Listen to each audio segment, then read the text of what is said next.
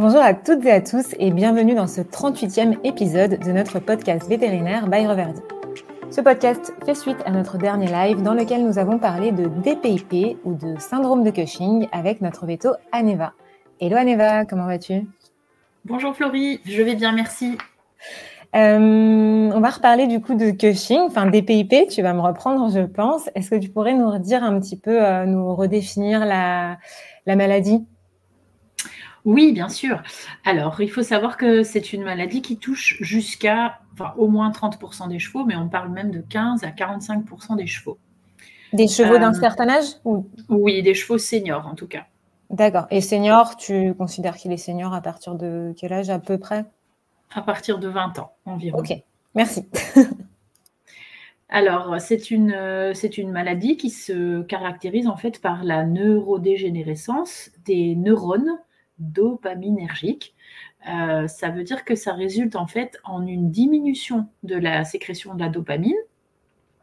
En fait, euh, ça, comment dire, ça résulte dans le fait que une petite partie du cerveau s'emballe dans son activité, c'est-à-dire euh, une petite partie dans l'hypophyse. Hein, en fait, c'est une petite glande en dessous du cerveau. elle se met à croître, elle grossit et elle va libérer une certaine hormone qui s'appelle l'ACTH. Et cette hormone, en fait, va euh, encore influencer d'autres hormones dans le corps du cheval qui vont ensuite, euh, euh, comment avoir bah, des effets sur le cheval. Et donc, cette, dérégulation de, toutes ces hormones crée en quelque sorte un nombre de symptômes qu'on va certainement décrire juste après. Ok, merci. Donc pour la faire très courte, c'est une neurodégénérescence dans le cerveau qui résulte en la sécrétion exagérée de certaines hormones, dont la CTH, et qui, qui, euh, provoque tout un tas de symptômes que tu vas peut-être nous décrire maintenant. C'est le, problème avec le syndrome de Cushing, en fait, euh, c'est tous les symptômes que va causer cette maladie. Le cheval ne souffre pas directement de Cushing, mais de tous les symptômes que ça engendre, c'est ça? Oui, exactement. Alors les symptômes les plus connus sont euh, notamment, en fait, c'est quand la maladie est très avancée, euh, notamment la fourbure, donc l'hypertrichose, euh, donc ça veut dire les poils très longs et bouclés, une certaine léthargie aussi, les chevaux sont un peu amorphes hein, quand on les voit, une, fonte, une fonte musculaire, une, un abdomen pendulaire, donc un abdomen en forme de poire. Il y a parfois aussi de la polyurie et de la polydipsie. Ça veut dire que les chevaux euh, ont une augmentation du volume des urines et ont une tendance à boire beaucoup. Donc en fait, ils ont une soif intense. Euh, puis après, tout ce qui est euh, infection récurrente et épisodes chroniques de, toutes sortes de maladies, comme les maladies, respiratoires, bah, ce que je disais, des infections chroniques de la peau, Ouais, des sinusites. Ouais, ça peut faire partie de ce genre d'infection. Oui. Et puis, euh, parfois, les chevaux transpirent aussi anormalement, puisque voilà, ils, sont, ils ont des poils assez longs, ils ont des épisodes de transpiration euh, marqués. D'accord. Après, il y a encore d'autres symptômes qui sont moins marqués, euh, tels que la diminution des performances sportives, la baisse de fertilité. Mm-hmm. puis après, peut-être aussi parfois des changements au niveau de la boîte cornée, mais ça se remarque moins facilement. Et puis aussi, ce qui est typique, ce qui devrait alerter aussi certains propriétaires, c'est un, retard dans la mue euh, printanière. D'accord. Ils gardent plus longtemps leurs poils. En fait, ils ont une mue anormale. Les poils restent collés longtemps et ça, part plutôt par touffe plutôt que de partir euh, progressivement. Euh, progressivement. en tout cas. Ok. Ok, donc il y a tout un tas de symptômes, certains plus ou moins marqués. Euh, et dont le, enfin, la, la, la, fourbure que tu as évoquée en premier, c'est peut-être le plus connu et le plus grave. Quoi. Oui, exactement. Oui, c'est quand la maladie est vraiment avancée. Ok. Comment, euh, comment tu diagnostiques cette maladie? J'ai l'impression qu'on en entend de plus en plus parler. Je ne sais pas si ça, s'il y en a de plus en plus ou c'est simplement que le, on en parle plus ou on la diagnostique mieux, je ne sais pas. Oui, c'est vrai que ça s'est démocratisé au fil des dernières années. En fait, le dépistage de la maladie repose sur un dosage du taux sanguin de l'ACTH. Donc, il convient de prendre rendez-vous avec son vétérinaire. Puis ensuite, il va donc prélever du sang et il va l'envoyer en laboratoire pour pouvoir détecter un taux d'ACTH plasmatique normalement élevé. Donc après, en fonction de l'avancée de, de, la maladie, euh, la CTH va plus ou moins être augmentée euh, selon un certain taux. Euh, le moment où il faudrait tester son cheval, c'est plus ou moins à l'automne parce que c'est le moment où la CTH augmente naturellement dans, le sang. à, l'automne, donc. Et, c'est vrai que c'est plus indiqué de le tester à ce moment-là. Et le taux, en théorie, le taux d'ACTH est représentatif de l'évolution de la maladie? Plus il est élevé, plus c'est oui, en théorie. Oui, en théorie, oui, mais il y a parfois aussi des chevaux qui ont des symptômes assez sévères avec un taux d'ACTH assez modéré. Donc euh, oui, mais, oui, mais pas toujours. C'est pas la, Faut, faut, pas tenir compte de ça uniquement. Quoi. Oui, exactement. Ok. Et pendant le live, donc tu avais parlé de ça, et tu avais parlé aussi d'un autre moyen euh, de diagnostiquer la maladie. Enfin, je ne sais pas si tu avais terminé avec le taux d'ACTH ou pas. Alors, euh, c'est vrai que quand on a un doute, il y a, plusieurs, mais ça, ça se passe en clinique spécialisée. Il y a encore euh, moyen de faire en effet euh, des tests avec la TRH. Donc, on injecte la TRH, l'hormone thyréotrope. Et, cette hormone permet, dix minutes après, de, refaire une analyse. En fait, cette hormone va générer la CTH dans le corps, en fait, et ça va permettre, oui ou non, de définir si le cheval réagit à cette hormone. Et en fonction de ça, on saura si vraiment euh, euh, le cheval euh, est atteint de, cette. Oui, exactement. Oui. Mais ça se fait plutôt en clinique spécialisée, c'est pas très facile à, faire n'importe où. Mais c'est un moyen plus fiable, je peux dire ça comme ça, de, de, valider un diagnostic, oui, de valider ce diagnostic-là. Oui, certainement que ce sera plus fiable. Ok. Tu avais bien insisté aussi pendant le live, euh, le taux d'ACDH c'est important, mais tous les symptômes, euh, c'est aussi. Il euh, faut, faut, faut, être bien, bien vigilant. Comme tu disais, les, certains chevaux pardon, peuvent avoir un taux assez modéré, mais des symptômes assez marqués, donc il faut bien en tenir compte. Quoi. Oui, oui, exactement. Et puis, ce qu'il faudrait aussi faire en fait dans son bilan sanguin, tant qu'on y est, c'est de dépister tout ce qui est paramètres glucose, insuline, euh, pour voir si le cheval est aussi atteint de dysrégulation de l'insuline. Euh, mhm. C'est une hormone en fait qui régule euh, le sucre dans le sang et on, a, on sait que dans certaines études, environ 30% des chevaux sont dysrégulés dans leur insuline. Donc c'est intéressant parce qu'en fait... 30% des chevaux DPIP Oui.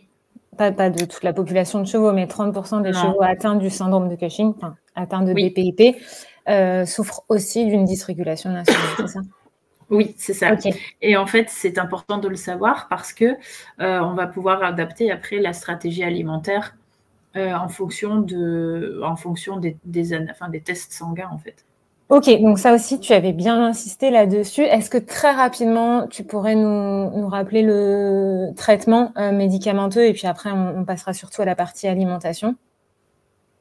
Oui, il existe euh, des traitements médicamenteux qui sont assez efficaces pour limiter en tout cas l'avancée ou la progression de la maladie.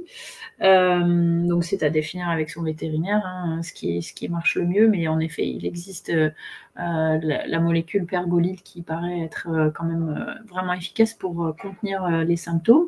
Après, la maladie ne se guérit pas, c'est une question de gérer les symptômes.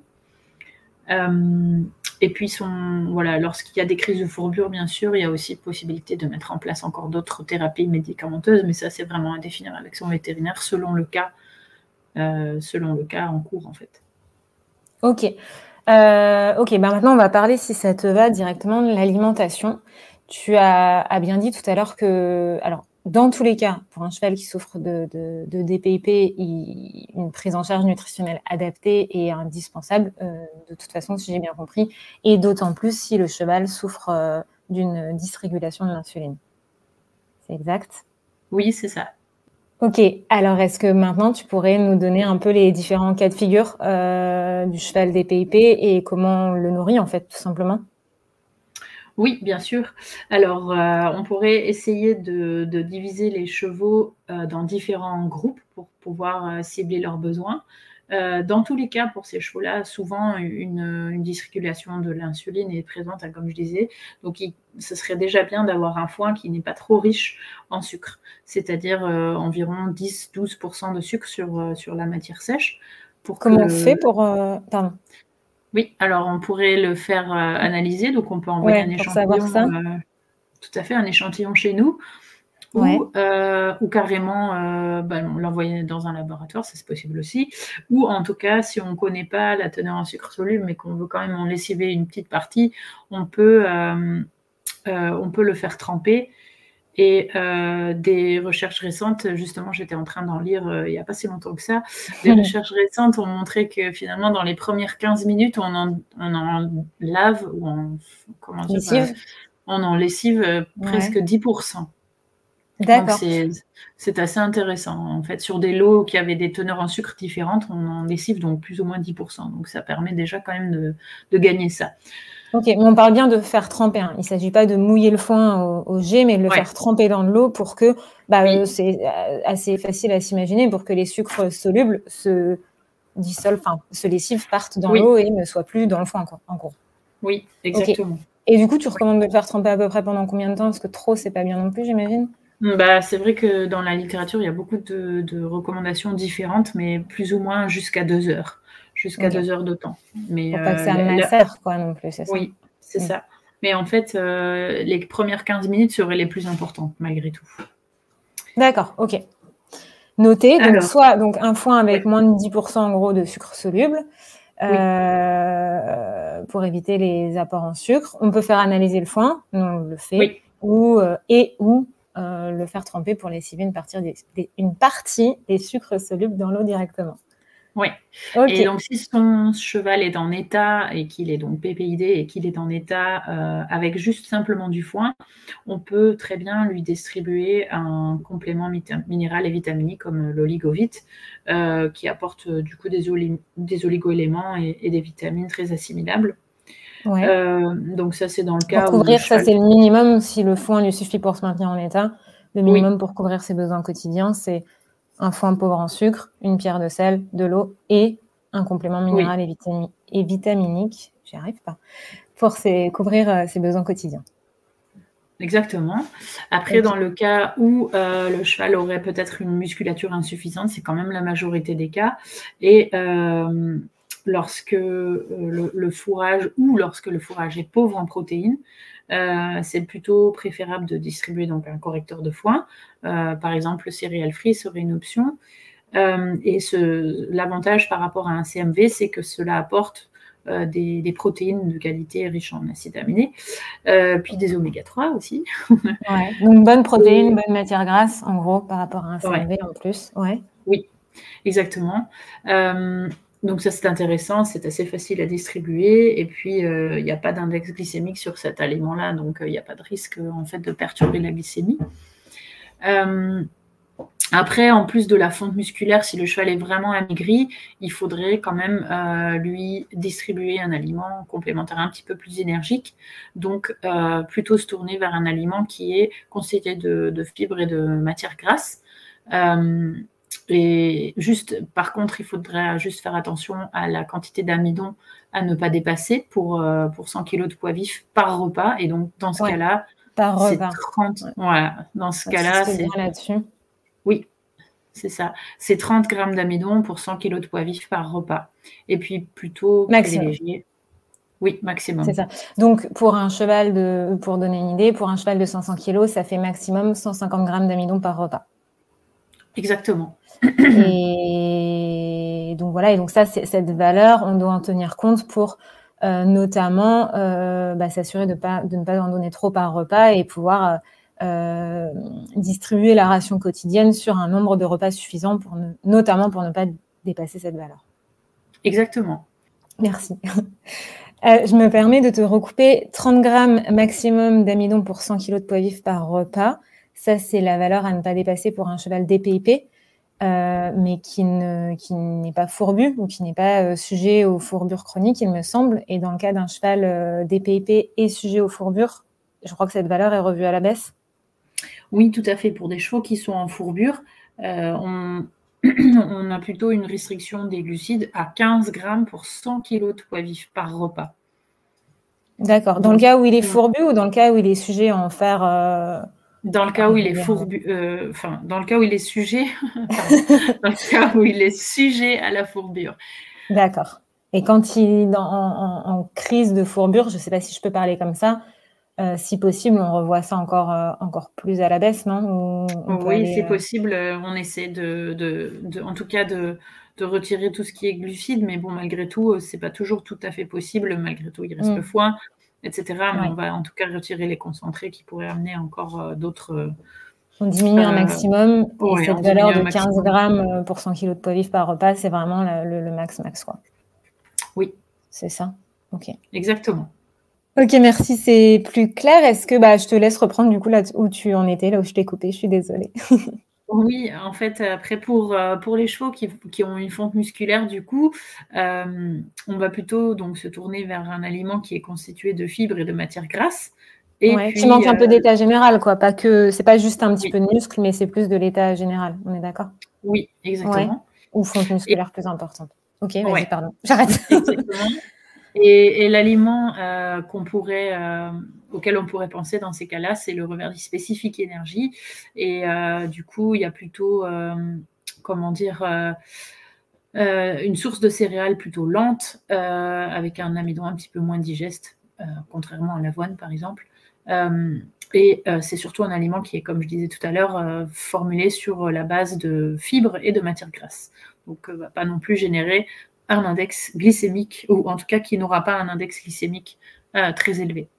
Euh, par ailleurs, j'en profite aussi de dire que les flocons de céréales, elles, par contre, ont, enfin, eux, par contre, ont un index glycémique plutôt élevé, et que les chevaux qui ont des dysrégulations de l'insuline ne sont pas forcément, euh, comment dire, il ne faudrait mieux pas nourrir ces chevaux-là avec des aliments avec des index glycémiques élevés.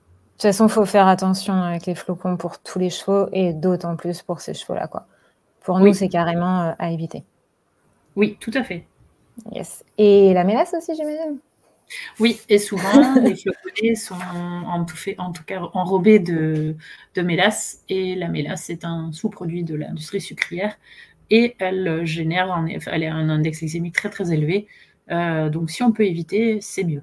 Il y a même des granulés avec de la mélasse. Hein. En tout cas, pas de mélasse. Oui. oui. Ok, donc en gros, pour tous les chevaux atteints de DPIP, attention au taux de sucre dans le foin. Si le foin suffit au, cheval pardon, pour se maintenir en état, euh, lui apporter simplement un complément minéral et vitaminique comme le minéral oligovite pour couvrir ses besoins en oligoéléments et en vitamines. Si le foin est pauvre en protéines ou que le cheval souffre d'une légère, on va dire, fonte musculaire, on peut simplement euh, à la place du CMV, le complémenter avec un aliment correcteur de céréales comme le céréal free, qui va en plus apporter donc des bonnes protéines et des matières grasses. Et si le cheval manquait euh, vraiment d'état et plus d'état général, on le passe sur, euh, plutôt sur un aliment, donc à la place du céréal free, on le passe plutôt sur un aliment comme l'adulte spécifique énergie. C'est ça? Oui, c'est bien. Et je crois, et je qu'on peut les aider avec des suppléments nutritionnels aussi pour ceux qui manquent, euh, qui manquent d'état. Oui, éventuellement, c'est possible de les supplémenter avec le flore. donc, c'est un, un, complément avec des, des pro et postbiotiques euh, qui permet donc de valoriser la ration fourragère. Donc, les chevaux prendront de l'état plus facilement. Donc, ça, c'est intéressant. Euh, en plus de ça, on a la possibilité de rajouter de l'huile dans la ration, de l'oméga oil si jamais notre cheval est trop maigre. Euh, donc c'est une source énergétique assez intéressante pour, euh, pour les chevaux qui ont besoin de prendre de l'état, sans pour autant augmenter la part glucidique dans la ration. On peut les supplémenter tout à fait en vitamine E, qui est un antioxydant très puissant. Vitamine E naturel, ça peut, ça peut avoir des effets très positifs aussi sur, pas sur toute l'immunité, enfin même sur leur Ouais, ça c'est pas sur la prise d'état, c'est plus sur le la santé générale et, le, système immunitaire, tu disais? Oui, exactement, puisque la vitamine E influe directement euh, cela. Euh, il y a aussi possibilité de, de leur donner euh, de l'immune. Ce sont des bêta-glucans en fait qui permettent de, de stimuler plus ou moins l'immunité pendant les périodes difficiles. Mhm. Et par rapport à d'autres choses qui sont décrites dans la littérature, les chevaux fragiles, tels que les chevaux PPID, auraient plus ou moins intérêt à recevoir de la vitamine C aussi. Et les doses euh, sont assez variables, hein, mais euh, on parle euh, finalement entre 1 à 2 grammes par jour jusqu'à 10 grammes de fois par jour. mais après, cela mérite d'être introduit progressivement dans la ration et quand on le retire, il faut le faire aussi progressivement parce que ça peut influencer la production endogène en fait de la vitamine C du cheval. La production endogène, c'est-à-dire le fait que le cheval la produise lui-même. Oui. D'accord. Donc ça, c'est plus par cure alors la vitamine C. Oui, exactement. C'est par cure ou, ou de manière euh, permanente, mais dans ce cas-là, il faut le supplémenter toujours. Et puis, euh, chez, il y a eu des publications aussi qui ont montré qu'il y avait intérêt à supplémenter en vitamine B12, mais c'est pas très facile à trouver euh, cela de manière détachée pour les chevaux, en tout cas de le trouver en, matière première ou sans, sans autre vitamines. tout seul, quoi, on va dire. Tout seul, exactement. Euh, mais par contre, euh, dans notre spécifique, euh, les formules sont renforcées, en tout cas en, en, B12 et en vitamine C. Donc ça, c'est intéressant à, savoir. D'accord, ok. Donc, côté supplément, pour la reprise d'état, favoriser, favoriser pardon, la reprise d'état, on a le flore et l'huile Omega Oil à introduire progressivement à la ration pour laisser autant, le temps au cheval de l'assimiler correctement. Le myostimule aussi peut être intéressant dans le cas d'un manque de muscle. Oui, éventuellement, ça peut être intéressant. Oui, parce que ça permet de, combler, euh, d'apporter en tout cas des acides aminés essentiels. Oui, pourquoi pas. Ok. Et donc, après, tu as évoqué aussi la vitamine E, enfin une complémentation en vitamine E et euh, éventuellement en bêta-glucane, ça c'est pour le côté euh, immunité. Oui. Et vitamine C et vitamine B12. C'est ça? Oui, tout à fait. Non, je vois que c'est tout. Est-ce que tu as des choses importantes euh, à ajouter? Euh, En conclusion, finalement, euh, ce que j'aimerais dire, c'est qu'un diagnostic qui est précoce, finalement, avec un traitement médical et une gestion alimentaire, sont les trois clés qui, comment dire, qui sont nécessaires pour bien gérer la progression de la maladie et en fait d'offrir au cheval un cadre de vie confortable et dans dans le bien-être en fait. Donc c'est tout à fait gérable si on, on, essaie de, voilà, de gérer ces trois points. D'accord. Et puis ça va être de la gestion bah, environnementale et l'alimentation est super super importante euh, pour cette maladie-là. On n'a pas parlé, et ça me fait penser, euh, je ne crois pas qu'on ait vraiment parlé de l'herbe. Il faut faire très attention à ça. Oui, on peut faire un tout petit point sur l'herbe aussi. Euh, en effet, l'herbe est très très variable en sucre et en composition. Donc lorsqu'on sait que euh, pas mal de chevaux ont des problèmes d'insulinémie et de, glycémie. Euh, ces chevaux-là n'ont forcément pas trop intérêt à aller sur l'herbe parce qu'on ne peut pas contrôler en fait leur ingestion et on ne sait pas du tout comment cette herbe va avoir va affecter leur métabolisme. Donc il faut faire attention, il faut rester vigilant. Ok, donc bien attention à, l'accès à l'herbe. Bah super, merci Aneva. De rien, avec plaisir. Voilà, si vous voulez avoir encore plus de détails, il y a le live et le replay du live qui, sont, qui est disponible pardon, sur notre chaîne euh, YouTube. Et puis, on avait fait un article aussi avec une petite infographie euh, sur le sujet et une petite vidéo récap des produits. Donc, n'hésitez pas à nous demander les contenus si ça vous intéresse. Et sinon, bah, les, les, notre équipe euh, de conseillers nutrition reste disponible si vous avez besoin de conseils personnalisés et puis Aneva aussi. Et puis voilà, je crois que j'ai à peu près tout dit. oui. Merci à toi, merci à tous et à toutes et à tous pardon, d'avoir suivi ce nouvel épisode et on vous dit à très bientôt. À bientôt.